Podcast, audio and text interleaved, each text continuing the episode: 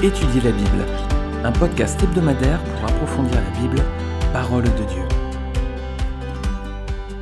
Bonjour à tous, c'est toujours un plaisir de vous retrouver semaine après semaine pour ce nouvel épisode d'Étudier la Bible. C'est toujours surtout un plaisir de vous retrouver parce qu'on est ensemble autour de la parole de Dieu et c'est là notre joie de partager ce pain que le Seigneur nous a donné comme nourriture pour nos âmes. Alors, on est aujourd'hui dans le chapitre 35 de la Genèse. On va lire justement verset 1er jusqu'au dernier verset du chapitre. Alors, nous lisons que Dieu dit à Jacob Lève-toi, monte à Bethel et installe-toi là-bas. Tu y construiras un hôtel en l'honneur du Dieu qui t'est apparu lorsque tu fuyais ton frère Ésaü. Jacob dit à sa famille et à tous ceux qui étaient avec lui Enlevez les dieux étrangers qui sont au milieu de vous purifiez-vous et changez vos vêtements. Nous nous lèverons et nous monterons à Bethel. Là, je construirai un hôtel en l'honneur du Dieu qui m'a répondu lorsque j'étais dans la détresse, et qui a été avec moi pendant le voyage que j'ai fait. Ils donnèrent à Jacob tous les dieux étrangers qui étaient en leur possession, et les anneaux qui étaient à leurs oreilles. Jacob les enfuit sous le térébinthe qui se trouve près de Sichem. Ensuite ils partirent. La terreur de Dieu se propagea dans les villes qui les entouraient, et l'on ne poursuivit pas les fils de Jacob. Jacob arriva ainsi à Luz dans le pays de Canaan, c'est-à-dire Bethel, avec tous ceux qui l'accompagnaient. Il y construisit un hôtel et il appela cet endroit El Bethel, car c'est là que Dieu s'était révélé à lui lorsqu'il fuyait son frère. Déborah, la nourrice de Rebecca, mourut. Elle fut enterrée au-dessous de Bethel, sous le chêne que l'on a appelé chêne des pleurs. Dieu apparut encore à Jacob après son retour à Padanaram et il le bénit. Dieu lui dit Ton nom est Jacob. Tu ne seras plus appelé Jacob, mais ton nom sera Israël. Il lui donna ainsi le nom d'Israël. Dieu lui dit, Je suis le Dieu Tout-Puissant. Prolifère et multiplie-toi. Une nation et tout un groupe de nations seront issus de toi, et des rois naîtront de toi. Je te donnerai le pays que j'ai donné à Abraham et à Isaac, et je donnerai ce pays à ta descendance après toi. Puis Dieu s'éleva au-dessus de lui à l'endroit où il lui avait parlé. Jacob dressa un monument à l'endroit où Dieu lui avait parlé, un monument de pierre sur lequel il fit une offrande de vin et versa de l'huile. Jacob appela Bethel l'endroit où Dieu lui avait parlé. Ils partirent de Bethel, il y avait encore une certaine distance jusqu'à Ephrata, lorsque Rachel accoucha. Elle eut un accouchement pénible. Pendant les douleurs de l'accouchement, la sage-femme lui dit N'aie pas peur, car tu as encore un fils. Alors qu'elle allait rendre l'âme, car elle était mourante, elle lui donna le nom de Benoni, mais son père l'appela Benjamin. Rachel mourut et fut enterrée sur le chemin d'Ephrata, c'est-à-dire Bethléem. Jacob construisit un monument sur son tombeau. C'est le monument du tombeau de Rachel qui existe encore aujourd'hui. Israël partit et dressa sa tente après Migdal Eder. Pendant qu'Israël résidait dans cette région, Ruben alla coucher avec Bila, la concubine de son père, et Israël l'a pris. Les fils de Jacob étaient au nombre de douze. Fils de Léa, Ruben, fils aîné de Jacob. Siméon, Lévi, Judas, Isaacar et Zabulon. Fils de Rachel, Joseph et Benjamin fils de Bila, la servante de Rachel, Dan et Naphtali, fils de Zilpa, la servante de Léa, Gad et Aser. Voilà quels sont les fils de Jacob, ceux qu'il eut à Padan Aram. Jacob arriva vers son père Isaac à Mamré, près de Kirjat Arba, c'est-à-dire Hébron, où Abraham et Isaac avaient séjourné en étranger. Isaac vécut 180 ans, il expira et mourut, il alla rejoindre les siens alors qu'il était âgé, rassasié de jours, et ce furent ses fils Ésaü et Jacob qui l'enterrèrent. Alors voilà mes amis, on va détailler ce chapitre, on va détailler ces versets. Alors on va commencer tout d'abord euh, par regarder le verset premier, où Dieu demande-t-il à Jacob de se rendre? À Bethel bah, Rappelez-vous les épisodes précédents, hein, Dieu, quand Dieu s'était révélé à, Jacob pour lui dire de quitter la maison de Laban, il lui avait dit Je suis le Dieu de Bethel, retourne euh, sur la terre de tes ancêtres. Donc c'était l'endroit où il devait se rendre, c'était à, Bethel. Hein. Et on voit que il s'était arrêté à pour, pour se construire une maison, et il s'était arrêté à Sichem pour acheter un terrain. C'était pas le plan de Dieu, hein. c'était qu'il retourne sur la terre de ses ancêtres, et plutôt à Bethel. Et c'est ce que confirme ce passage où Dieu lui dit Va à Bethel et installe-toi là-bas. Donc c'était bien là la destination qu'il avait choisie pour Jacob, mais Jacob, il avait fait plusieurs arrêts avant. Avec les conséquences que l'on sait, parce qu'à chaque fois, donc, il avait eu des épreuves. Alors, est-ce que vous voyez un autre personnage de la Bible qui n'a pas voulu aller où Dieu lui avait dit? C'est toujours le même qu'on cite, hein, c'est Jonas. Prophète Jonas, que Dieu lui demandait d'aller à Ninive et il avait préféré aller euh, du côté de Tarsis, de l'autre côté, en fait, côté espagnol. C'est toujours le pauvre Jonas qu'on cite en exemple.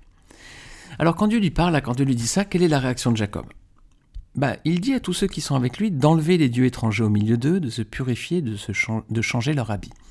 Pourquoi? Parce qu'on est en présence d'un Dieu saint hein, qui ne peut pas supporter les impuretés.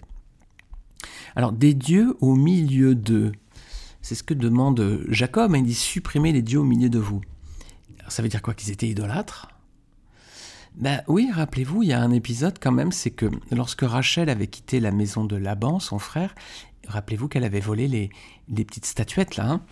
Donc oui, euh, peut-être que Jacob l'a su ensuite et qu'il sous-entendait aussi qu'il fallait faire disparaître ces, idoles, ces statues. Et puis au chapitre précédent, rappelez-vous l'épisode de podcast euh, de la semaine dernière, euh, lorsque les deux fils d'Israël ont, ont, tué tous les habitants de Sichem, ils ont tué tous les hommes, ils sont repartis avec le butin, mais aussi avec les troupeaux et aussi avec les femmes et les enfants. Donc c'était des peuples idolâtres, donc on peut supposer qu'ils avaient pris leur faux Dieu avec eux. Donc lorsque Jacob dit supprimez les dieux, au milieu de vous, voilà, euh, c'est que effectivement euh, il y a du nettoyage à faire. Il y a peut-être un bon nettoyage de printemps à faire. Mais c'est aussi un signe pour nous à notre conversion, nous aussi, si nous sommes venus en présence du Dieu saint. Est-ce que nous avons aussi enlevé nos dieux étrangers? Eh oui, parce que nous avions certainement des, fausses croyances, des fausses idoles. Le Seigneur aussi, peut-être qu'à notre conversion, nous a dit euh, euh, voilà, qu'il fallait euh, faire un peu de nettoyage dans nos vies. Est-ce que nous nous sommes purifiés aussi? Est-ce que nous sommes bien éloignés pour de bon de toute souillure? Et puis changer nos vêtements? Alors, ça peut être au propre, hein, ça peut être simplement notre tenue vestimentaire, on portait peut-être des t-shirts de hard rock, des persils, on avait peut-être des coupes de cheveux un peu psychédéliques on va peut-être changer notre apparence, nos vêtements, voilà, ça c'est au propre. Ou au figuré, c'est peut-être qu'on a, on, s'est débarrassé de l'être ancien pour revêtir l'homme nouveau, donc euh, il y a cette image aussi de la Bible. Hein. Donc à notre conversion, nous aussi, normalement, nous avons dû enlever nos dieux étrangers, nous avons dû nous purifier de toute souillure, et on a dû changer nos vêtements, notre apparence euh, corporelle. Alors, verset 3, qu'est-ce qu'il dit ensuite Jacob? Bah, et en fait, qu'est-ce qu'il va faire? Pardon, il va faire en fait ce que Dieu lui a dit. Hein. Regardez comment il qualifie Dieu. Il dit Le Dieu qui m'a répondu lorsque j'étais dans la détresse et qui a été avec moi dans le voyage que j'ai fait. Alors ce qu'on avait vu avec Jacob dans les épisodes précédents, vous pourrez écouter les, derniers épisodes de podcast, c'est qu'en fait, euh, là on a tout l'inverse de ce qu'il était dans les épisodes précédents. Ici, il a vraiment confiance en Dieu. Euh, il a conscience que Dieu répond. Hein, il dit le Dieu qui m'a répondu lorsque j'étais dans la détresse. Et il a compris que Dieu protège. Il dit c'est ce Dieu qui était avec moi dans le voyage que j'ai fait. Alors c'est pas vraiment ce qui transparaissait dans les chapitres euh, précédents. Et là, on, sent qu'il a compris quand même. Hein. Et c'est ce qui arrive verset 5, vous voyez qu'il est protégé et les peuples ne viennent pas lui faire euh, la guerre.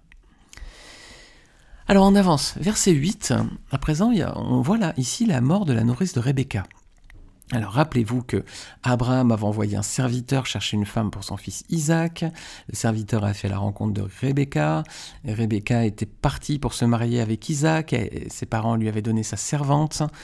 Et euh, voilà, donc euh, ensuite ils étaient restés ensemble.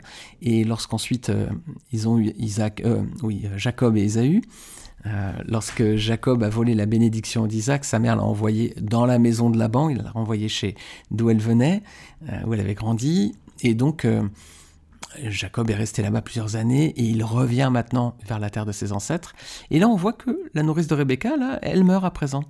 elle devait être très âgée, hein, parce que elle avait déjà au moins l'âge d'Isaac lorsqu'ils se sont mariés. Donc Et Isaac, on voit qu'ici, il meurt à 180 ans à la fin, donc elle avait au moins 180, peut-être un petit peu plus. On peut imaginer qu'elle est presque 200 ans. Hein.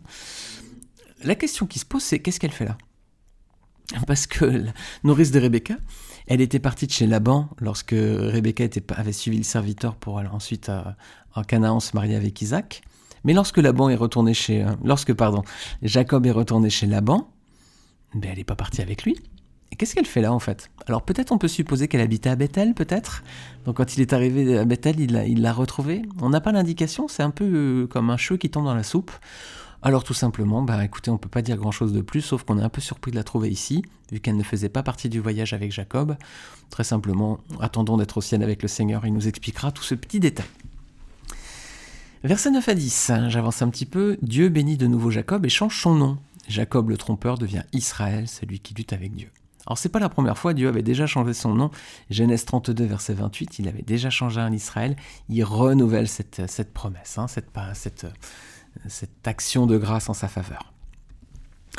Parce que justement, versets 9 à 15, on voit que Dieu renouvelle aussi sa promesse à Jacob. Regardez verset 11. On va voir ce qu'il dit de sa descendance. Verset 11. Dieu lui dit, Je suis le Dieu Tout-Puissant, prolifère et multiplie-toi, une nation et tout un groupe de nations seront issus de toi, et des rois naîtront de toi. Alors c'est une belle promesse. Hein. Déjà, prolifère et multiplie-toi, c'est le début de la promesse. Ça doit vous rappeler certainement des passages de la Genèse. C'est ce que Dieu avait dit à Adam et Ève au début de la création. Et puis il avait renouvelé cet ordre avec euh, euh, Noé après le déluge. Proliférez, multipliez-vous. Alors ici, on voit une différence entre la promesse qui est faite à Jacob, Israël, et la promesse qui avait été faite à Ismaël. Regardez Genèse 17, verset 20. Il y a deux ramifications qui partent d'Abraham, il y a deux branches. Hein. Il y a celle d'Isaac et celle d'Ismaël. Isaac, la descendance, ensuite c'est Jacob, hein, Israël, et puis l'autre côté il y a Ismaël. Regardez la promesse qui avait été faite pour Ismaël. Genèse 17, verset 20. En ce qui concerne Ismaël, je t'ai exaucé. Je te bénirai, je le ferai proliférer, je le multiplierai considérablement. Il aura pour fils douze princes, et je ferai de lui une grande nation. Alors on a deux descendances ici, il y a la descendance d'Israël et la descendance d'Ismaël.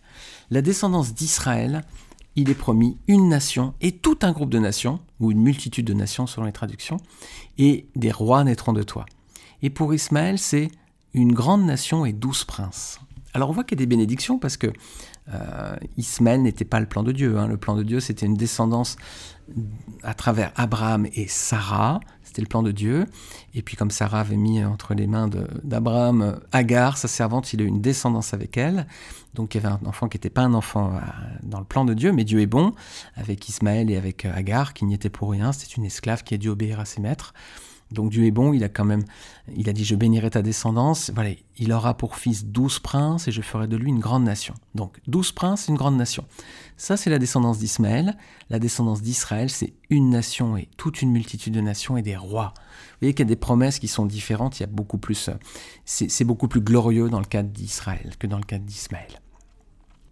Alors verset 16, on avance un petit peu. Jacob quitte Bethel. Euh, ah bon? Ok. Verset 16, Jacob quitte Bethel. Bon, ok. Mais qu'est-ce qu'on avait lu, verset, verset 1 du chapitre 35 Dieu lui avait dit d'aller à Bethel et dit Demeurez.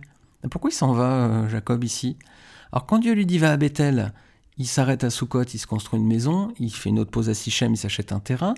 Et maintenant qu'il est à Bethel et que Dieu lui dit va là et reste-y, maintenant il s'en va. Euh, C'était pas le plan de Dieu. Hein. et on remarque qu'à chaque fois que Jacob ne fait pas le plan de Dieu, il passe toujours par des épreuves.